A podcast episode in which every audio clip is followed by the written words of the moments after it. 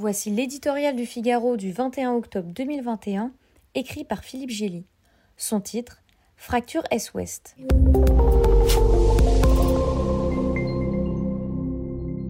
Rien ne va plus entre la Pologne et l'Union européenne.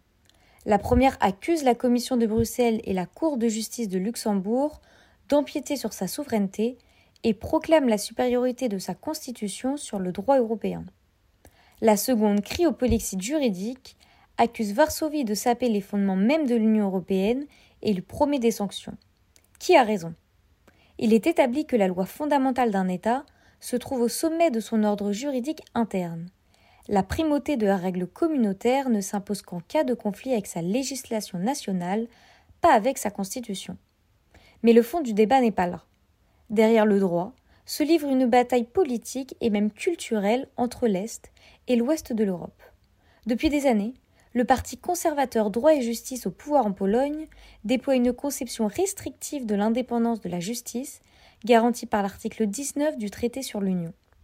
Plusieurs centaines de magistrats ont été licenciés ou frappés de procédures disciplinaires, les nominations judiciaires placées sous contrôle politique, les fonctions de ministre de la Justice et de procureur général fusionnées et le tribunal constitutionnel mis sous la tutelle du pouvoir.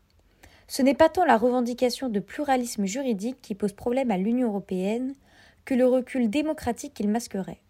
La CJUE a bien validé en 2019 le parquet français, pourtant sous l'autorité de l'exécutif. Comme la Hongrie, la Pologne pousse l'Europe à tracer une ligne de démarcation entre les valeurs qu'elle embrasse, celles qu'elle tolère et celles qu'elle bannit. Les problèmes surgissent lorsque les institutions communautaires inscrivent l'avortement ou la non-discrimination sexuelle au rang des droits inviolables ou de la protection des minorités, sans que le traité n'en fasse jamais mention. Les pays de l'Est libérés du joug communiste estiment mieux défendre l'identité européenne que le progressisme en vogue dans l'ouest du continent. Des pénalités financières contre la Pologne n'y feront rien, c'est une mise à plat philosophique et politique que ce débat impose aux États membres.